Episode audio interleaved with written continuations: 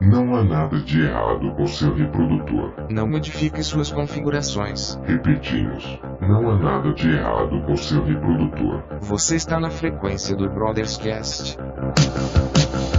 Radio, live transmission. Radio, live transmission. Saudações a você sintonizado aqui no Brothers Cast. É uma satisfação enorme a gente entrar no nosso segundo ano, retornar depois desses quase quatro meses de ato. Eu tô aqui com o Jonathan. E aí, Jonathan, tranquilo? E aí, cara, tranquilo. Então, o tema desse primeiro episódio da, nesse segundo ano, a gente decidiu falar sobre eu e o John, a gente tem um gosto em comum, apesar das discordâncias, que é ci- o cinema, o cinema de samurai, que tem um- uma definição própria, que é Shambara, que se trata é tanto do cinema como pro como pro kabuki, né, que é o teatro japonês, como gêneros que trabalham é, a figura clássica e romântica do samurai. É, Jonathan, tu que é um entusiasta é, do, da cinematografia do, do Kurosawa, quais são teus filmes favoritos dele que seguem essa linha temática? Cara, então, o... tem uma coisa interessante que o próprio, o, o próprio Kabuki, que na época tratava os, os samurais dessa maneira mais é, fantasiosa e tudo mais, por, por conta do próprio teatro, o próprio Kurosawa ele chega com os Sete Samurais é, botando isso de uma maneira totalmente diferente.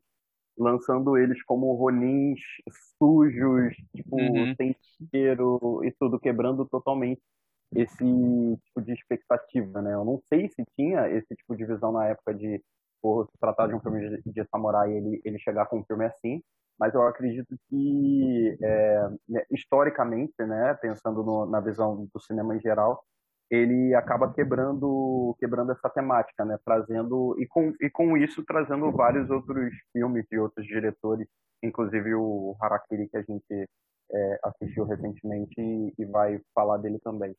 Mas, cara, do Kurosawa, é, eu acho que é, não só do, por ser do Kurosawa, mas é um dos meus filmes preferidos, é o Yojimbo, cara. Eu adoro esse filme, adoro esse filme. Ele, ele, né, aquela velha história, né? Ele é tão foda que foi até plagiado, né? Então, mas eu adoro esse filme. Eu gosto dos Sete Samurais. Eu, a primeira vez que eu assisti os Sete Samurais, eu não consegui. Eh, eu não tava na vibe, eu não consegui assistir ele, ele de uma vez. Acabou, acabou que eu não tive uma experiência muito legal, mas aí depois, tentando assistir de novo, eu consegui. Mas, mas cara, desse, esses dois estão no topo, assim, para mim, do, do, do cinema, não, não só do cinema do, samurai em geral, mas como, como filme mesmo, sabe? Eu, Uhum. eu adoro esses dois filmes. Cara, e é muito interessante porque o Kurosawa, além de ser um nome é, grande dentro da história mundial do cinema e, e, e, consequentemente dentro da história é, do cinema japonês, é muito interessante quando você percebe a correlação das outras escolas de cinema daquela mesma época. Porque na mesma medida em que o, o Kurosawa e o, o próprio Kobayashi também estavam fazendo esses filmes, né, que, que receberam que recebem o nome de, de ah, se não me engano, Ji- Jidai, Jidai Genki, que são filmes históricos. É, você tem a, a, a, a onda do, do, do western, né, que é o faroeste do faroeste americano. Você vê essa correlação ali de elementos que vai um influenciando o outro. O próprio Akira adorava os, os westerns clássicos de, de Hollywood, que já começam ali nos anos 50, mas os, os, o cinema Xambará vai acabar influenciando a, a, a nova onda de western, que foi o, cine, o, o, o espaguete, né? Que, que já gera uma, uma onda um pouco mais trash, mas tá, tá tudo ali correlacionado, um influenciando o outro. Poxa, eu não, eu não acho que, que ele seria tão trash assim, cara. Eu, na real, eu acho aquilo muito mais. É, eu sei que tem a, a correlação de trash tem mais por conta do exagero, né? Principalmente no com punhados de dólares e tudo mais. Só que eu, eu vejo vejo esses filmes como é, como essa mesma linha que o Akira Kurosawa talvez pensou com os Sete Samurais, sabe? Uhum. É, tinha aquele cowboy lá na época de John Wayne, esse tipo de coisa que era todo mundo, porra, desertos, caralho, era todo mundo limpinho e tudo mais. Aí chega Sérgio Leone com uma com, uma, com um estilo totalmente diferente, sem contar o, o, o, a fotografia que era muito mais pesada naquelas cores quentes e tudo mais. Sim. É, então eu acho que tem um, um, um, valor diferente. Pô, você viu os personagens suados, sujos mesmo, sabe? E ele gostava daqueles daqueles closes, né? Daqueles planos de detalhes, tipo na mão do cara que está parado e, e pôs uma mosca e a mosca fica ali e ele dá aquela ênfase aquilo, sabe? É, é, então eu, eu acho que tem, tem também essa, essa ideia né, da, da quebra de expectativa e depois quem vai fazer isso é o Tarantino, né? Sim, sim, sim. O Tarantino que a, a gente a gente não acabar saindo muito do tema, o Tarantino ele fez a, a, o que eu o que para mim é meu filme favorito do Tarantino é que o Bill porque ele consegue pegar é, os melhores elementos da linguagem do, do cinema do cinema oriental, não só do cinema japonês, mas do cinema oriental como um todo, né, que uhum. foi muito forte justamente nesse período do pós do pós Segunda Guerra Mundial, 1950 em diante, tanto o cinema o cinema chinês, né, com com o que veio a ser os filmes de, de, de, de kung fu, como o cinema japonês com o Shambara, o cinema o cinema de samurai. Só que é, o Sambará, ele, ele, assim como o western americano, ele teve, um, ele teve um começo, teve um auge e teve um fim.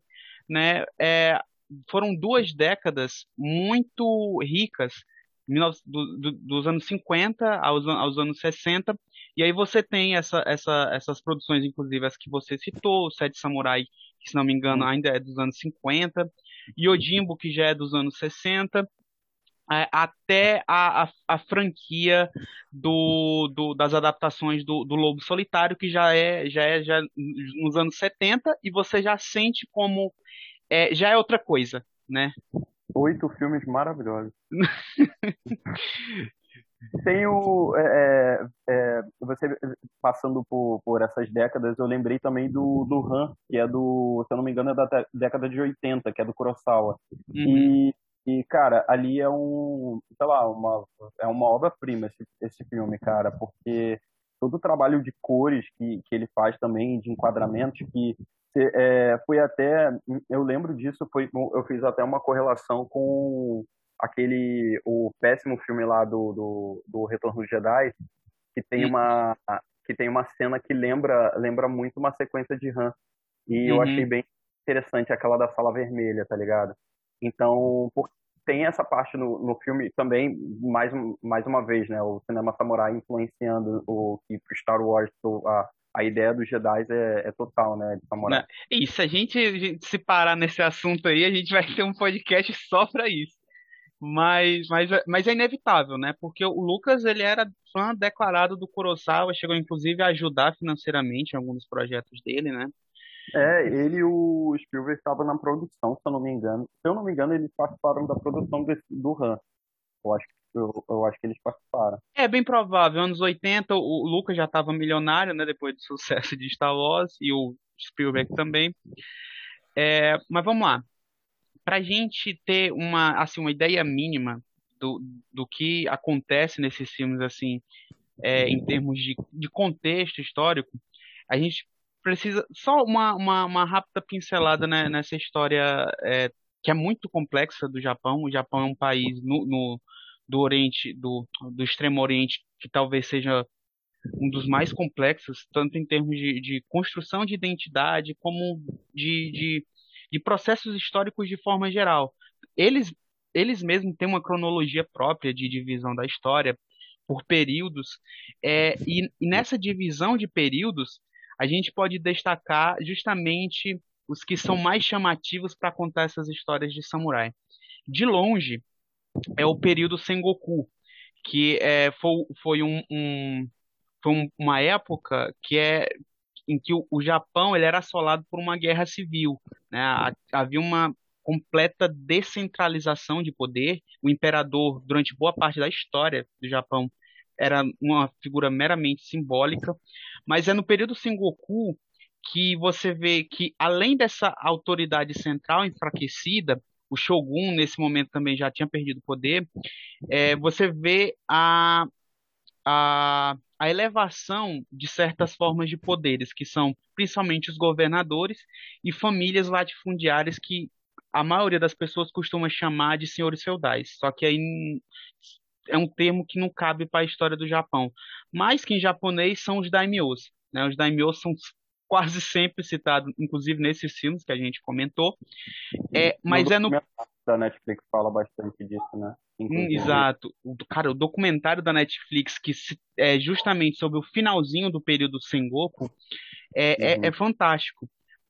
É, eu lembrei, inclusive, que é Dor Dororo, que é um anime que tá na, na Amazon Prime, é justamente nesse período. Você vê que são, são clãs, famílias que estão sempre se degladiando em busca de poder, em busca de terras. E nesse cenário em que, em que a guerra é uma, é uma a guerra é quase um elemento cultural é, do, do Japão, é que os samurais, que significa servir, os servidores samurais, eles ganham um destaque e se convertem é, em verdadeiros senhores, em sen- senhores da guerra. falando, você falou de Dororo, eu lembrei do que o anime, né, do, do Samurai X, ele tem essa questão histórica bem forte, né, por conta da, da reforma da era Meiji, quando, quando rolou aquela paradinha lá do, do imperador e tudo mais. Uhum, Essa época dos samurais foram, é, foram abolidos, né? isso. Então tem esse tem essa questão histórica que é bem forte. Só que, né, quando você é criança, você tá cagando pra isso. Tem muita coisa desse lado, mas, mas é também um, um anime bem importante para você querer saber mais dessa época de um, de um jeito assim, é mais é, pop, eu, poderia dizer, né? Porque documentário, por que esse documentário da Netflix ele seja um documentário que tenha é, que tem uma produção muito boa, tem cenas de lutas muito boas, inclusive Uhum. É, ele continua sendo um documentário. Eu não sei até que ponto a galera ela, ela vê com vê documentário com, com bons olhos assim, mas eu acho que é até um mérito para Netflix é, isso, né? Que a Netflix está trazendo essa leva de, de documentários é, é, é, a, a, é, a risca assim, tá, tá fazendo a galera gostar. Só que se for, eu, eu acho que dá para dá para pesquisar, tipo, em várias mídias onde você consegue achar essas histórias contadas de maneira diferente e de um jeito até que você aprenda, né? Uhum. Eu acho A gente pode, assim, o, o documentário da Netflix é, se chama A Era dos Samurais, A Batalha pelo Japão. É uma, é uma série documental, acho que são seis episódios, mostrando esse, o final do período Sengoku, né, que é ali ah, por volta do século XV, XVI. É, então você vê na verdade você não vê um processo todo, você vê um fim de um processo para início de outro.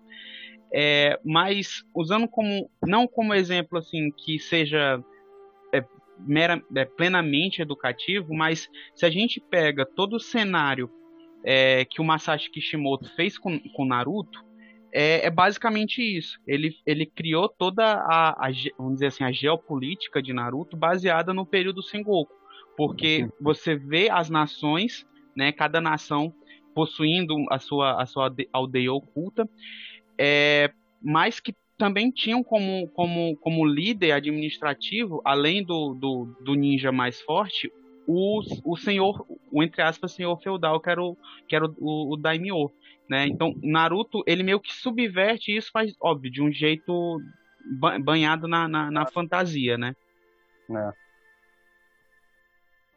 Mas é interessante, tu, tu falou sobre a restauração Meiji, que já é outro processo bem depois do período Sengoku, já é, inclusive Bem já é século XIX, e a gente tem bons exemplos, inclusive, é, o Samurai do Entardecer, que é um puta filmaço, é, que é inclusive com o Hiroyuki Sanada, que ele é um ator que vem ganhando destaque nas produções ocidentais depois que ele fez, é, ele participou de O Último Samurai, né, que é aquele filme lá com, com o Tom Cruise.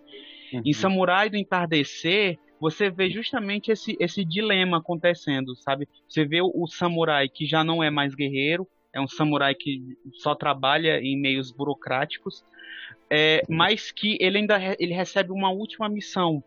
É, e o filme vai tratando sobre, sobre como esse samurai pobre, de uma, de uma, que vive assim, com, é, com o mínimo, ele tem uma família, ele, ele é respeitado pelo fato de ser samurai, mas isso não dá é, plena consolidação social para ele.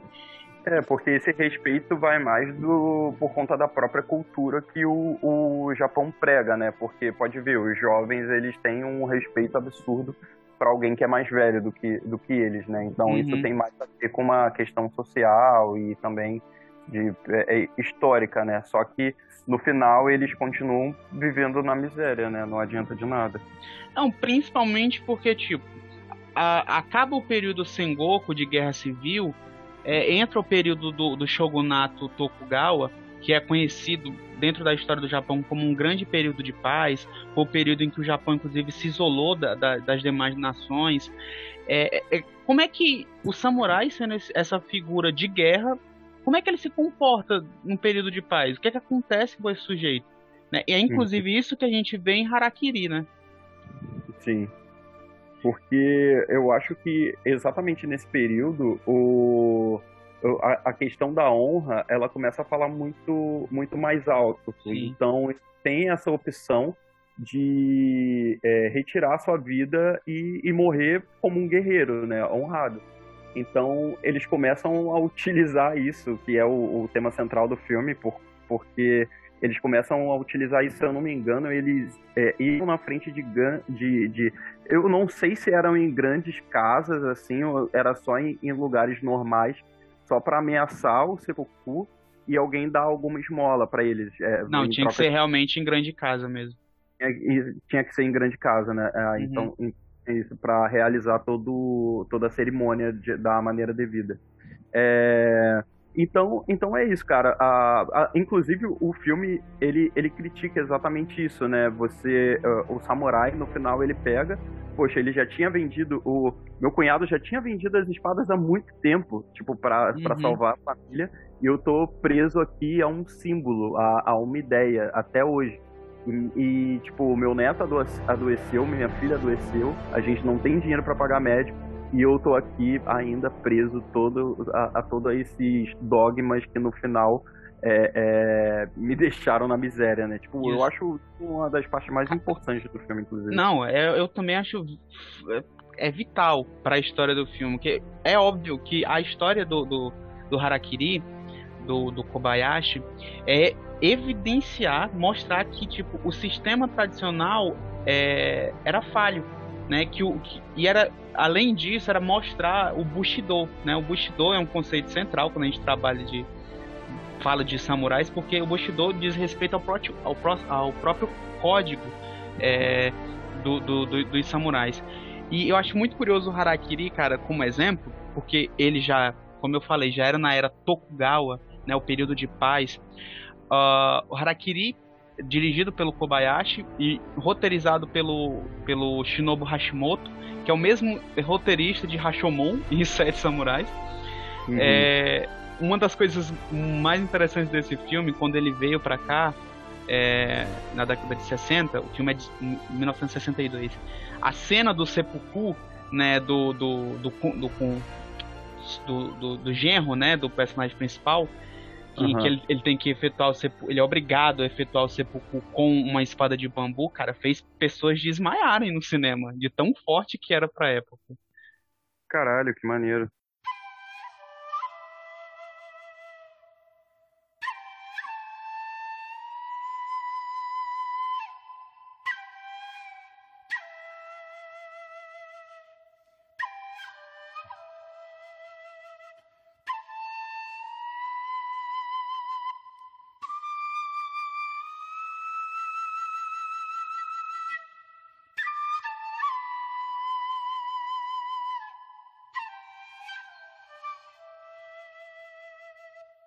É, então, cara, falando, falando mais um pouco aí do, do, do Harakiri, entrando talvez de uma maneira mais técnica, que é uma das, das coisas que mais impressionam pra mim no filme, que eu fico pensando, cara, esse filme dessa época e ele já tinha toda, cara, todo o trabalho, aquilo tudo, tudo é desenhado e é perfeito, todas as cenas.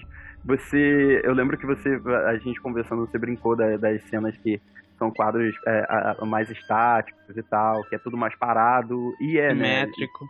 é, simétrico e acaba acontecendo que é. Só que tem um detalhe que eu reparei que assistindo o filme, que tudo no filme é bem parado.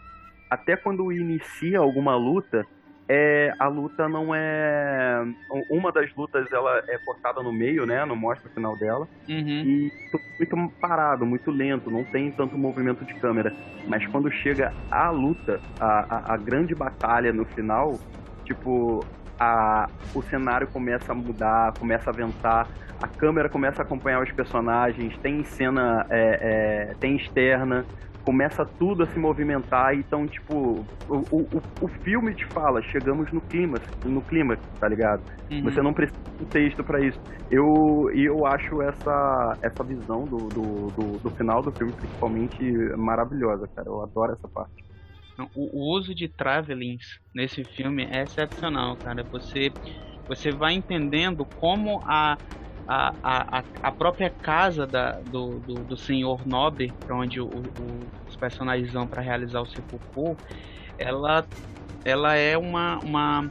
Ela é como se fosse uma, uma, uma, uma pirâmide, no sentido de que ela tem suas divisões bem estabelecidas, é, cada, cada, cada cômodo serve para tal, tal sujeito, cada espaço tem uma função bem estabelecida, e você vê inclusive a, uma coisa que o que é comum, você vê inclusive outros filmes desse gênero, ou outros filmes de época que tratam do Japão, que é a estética do vazio, que permeia toda a mentalidade japonesa é, é, nesse, nesse sentido. É, e é a partir dessa estética do vazio, inclusive, que a gente vai ter muitas cenas, principalmente as- a- algumas cenas de luta que há o silêncio antes do, do, do- antes da, da, da ação. né? inclusive, a, a minha cena preferida e a cena provavelmente da maioria das pessoas que assistem esse filme é aquela, aquela luta num, num campo, né? Que, puta que pariu, aquilo é o tipo É, de, de, mas- de, de cena em que cada frame é um quadro perfeitamente, sabe? Sim. E, toda, e ele usa também, você que, que é fotógrafo profissional, é, entende, entende, entende bastante de composição, né? E tem alguns quadros ali que você consegue definir cada personagem até pelo, pelo o uso de roupa que eles estão, tipo, no, no, tudo é pensado. Se um personagem está no fundo branco, ele está usando uma cor mais, mais escura, sabe? No, no, do, do- da sua roupa, enfim Uhum. eu, eu, eu acho tudo, tudo aquilo ali que, que ele é, é, que parece, parece parece não obviamente foi foi bem pensado e essa construção que ele consegue fazer ali no final esse eu não sei até onde pode ser sorte cara mas aquele take com aquele bambuzal se mexendo os dois andando devagar cara aquilo é lindo demais mano. Muito lindo, cara. Aquilo é fantástico. Continuando ainda no período Tokugawa, não sei se tu pode falar mais sobre, mas a gente tem figuras aí bem interessantes para abordar. É, eu comentei sobre o Samurai do Entardecer, que é com Hiroyuki Sanada, que ele é, ele também está em O Último Samurai, ele fez uma pontinha em Westworld, a série da, da HBO, como um samurai. ele é o japonês dos Estados Unidos cara Então, ele- É, é que nem o Ken Watanabe. O Ken Watanabe de- relacionado também. Ele vai ser o. o Scorpion, né? O, o- Caralho, no- é mesmo, não sabia não. É, pô, ele vai ser o Scorpion. É, além de o Samurai do Entardecer. É, é o Sanada, tá? No, no Ah, o pode crer. Não, mas. Ah, então faz sentido. o, o Samurai Entardecer, ele já, já representa uma nova onda que aconteceu já justamente no início dos anos doi- 2000 de filmes sobre samurais. E aí o, o, o último Samurai, filme americano, acabou embarcando na onda. Mas desse mesmo período ainda, a gente tem algumas outras figuras. uma histórica e uma não histórica, fictícia, mas que fez história. É, Uhum. O personagem histórico é o Miyamoto Musashi, né, que é considerado é, por muitos especialistas, tanto da arte samurai como por historiadores, como o maior samurai da história. História, sim. Que inclusive tem a vida dele adaptada pelo mangá que eu não li, que é o Vagabond, Vagabond. né? Isso. Escrito e ilustrado por Takehiko Inoue, um mestre. E além disso, o próprio Musashi ele escreveu um livro, né? Que é um livro, inclusive, que eu tô aqui com ele, emprestado de um amigo meu. É, é o, o, o livro dos Cinco Anéis, em que Sim. o, o Miyamoto ele, ele vai falar não só sobre a, a arte de empunhar uma katana, como parte da, da, da, da ética, da moral que ficou tão conhecida que en- envolve essa figura do samurai.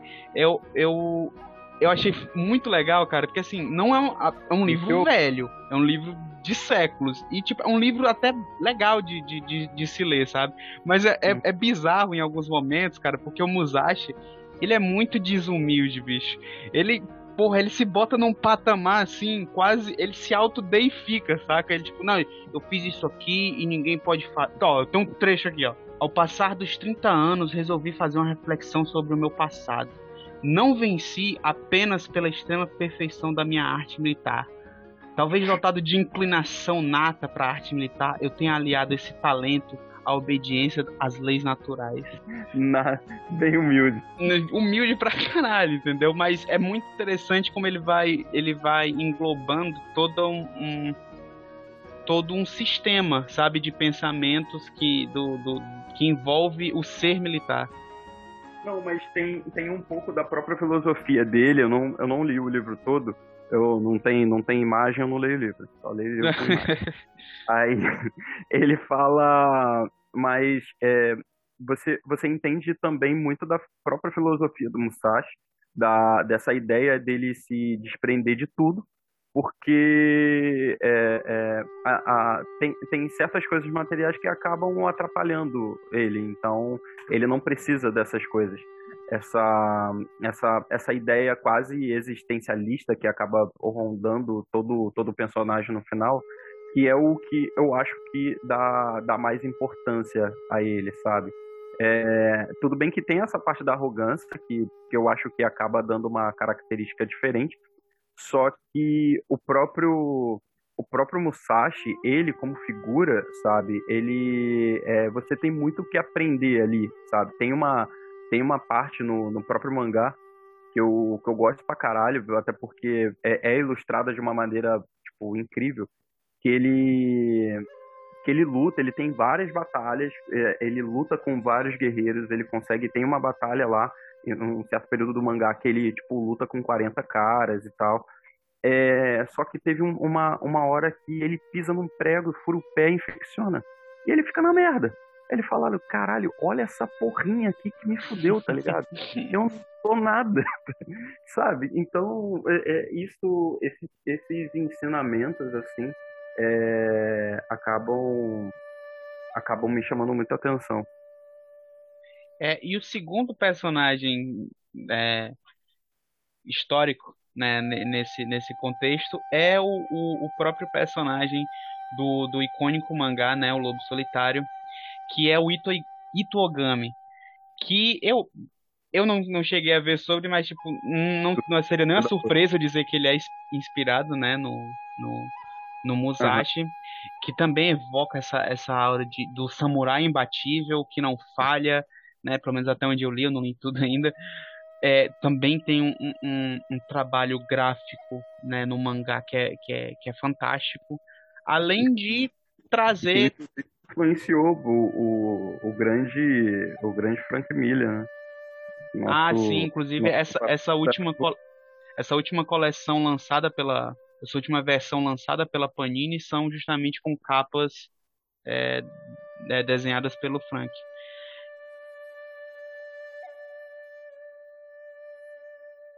É, outro nome que a gente pode falar de destaque além né, do, do Kurosawa e do Kobayashi como diretores é o próprio Toshiro Mifune como ator, né? Porque o cara fez uma porrada de filmes de Xambará.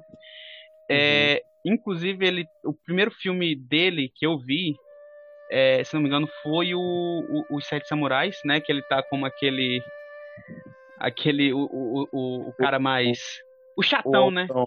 É. Que, que tá irreconhecível o Toshiro Mifune, né? Ali, né? Tá, tá muito foda. Mas aí ele também vai estrelar outros filmes, né? E O próprio, o próprio Yojimbo, né? É com ele. E o Jimba com ele, que evoca, evoca essa aura do, do samurai, que é mais. que é mais foda-se, assim, sabe? Quer ver o. Quer ver fogo no parquinho e tal. Ah, tu lembra de Sol Vermelho? Que foi. É um filme de samurai no. no ambiente faroeste. Não, não, não, não, não vi. É com- então, é com Toshiro Mifune. Ah, É, que massa. E.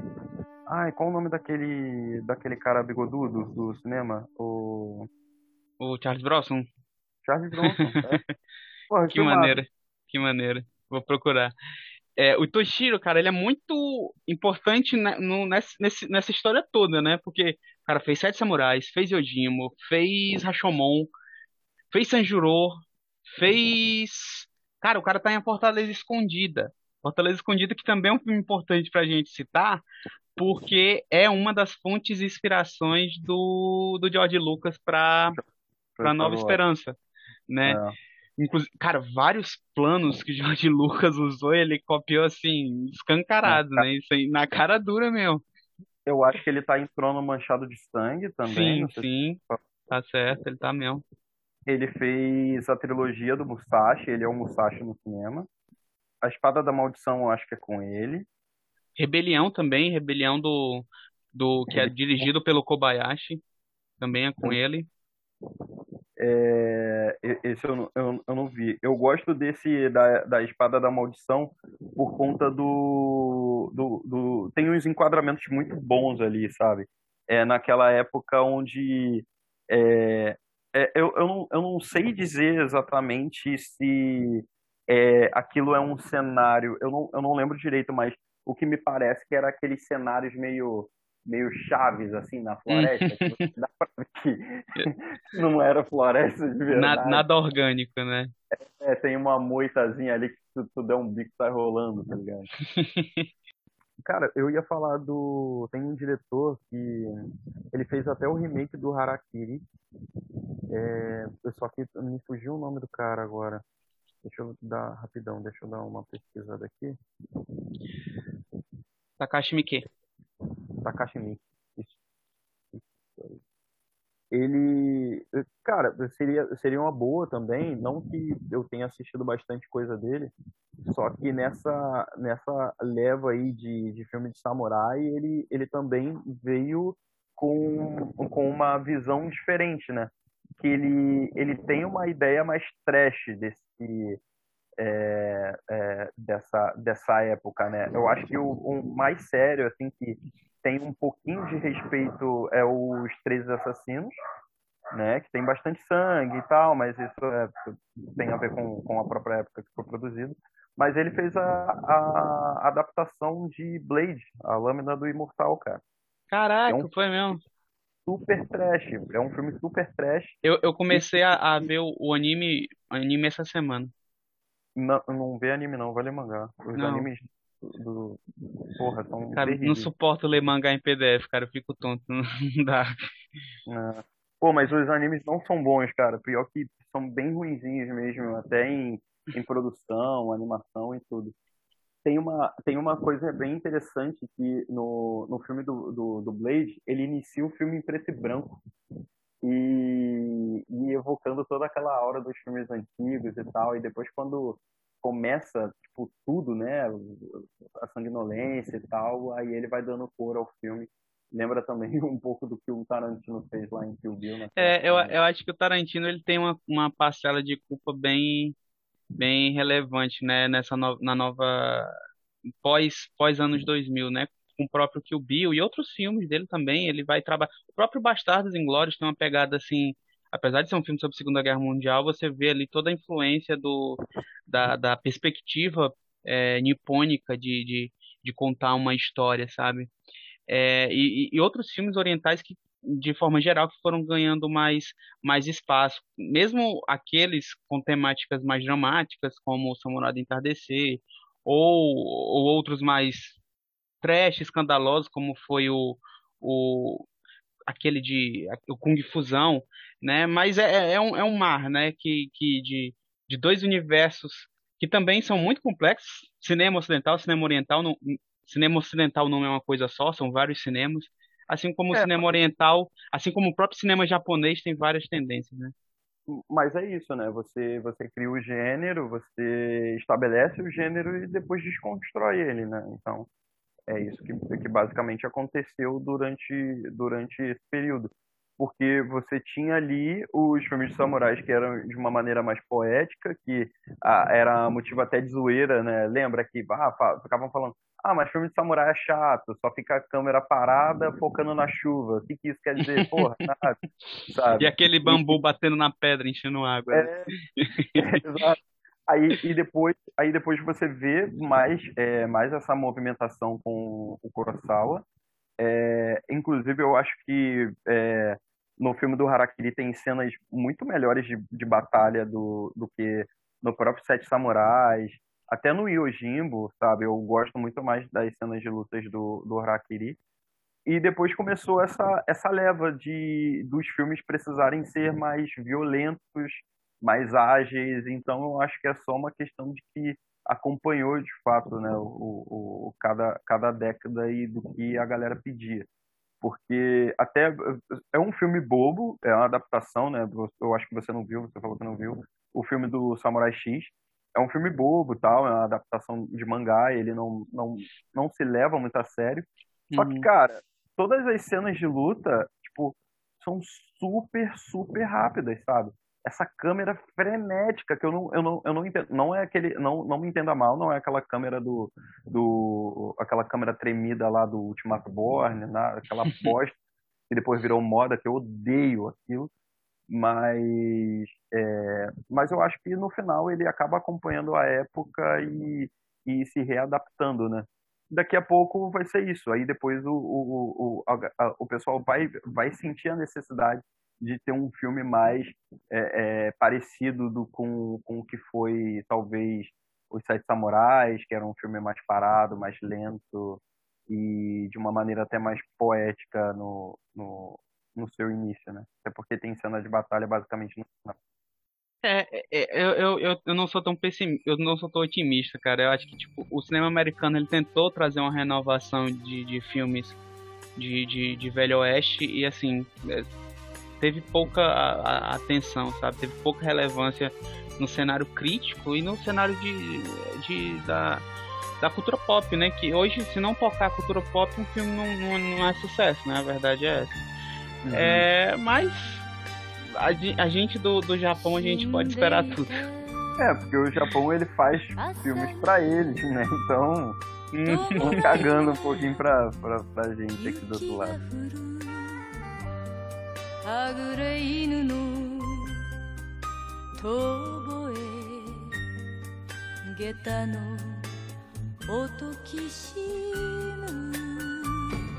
因果な重さ見つめて歩く。闇を抱きしめる。蛇の目の傘ひとつ。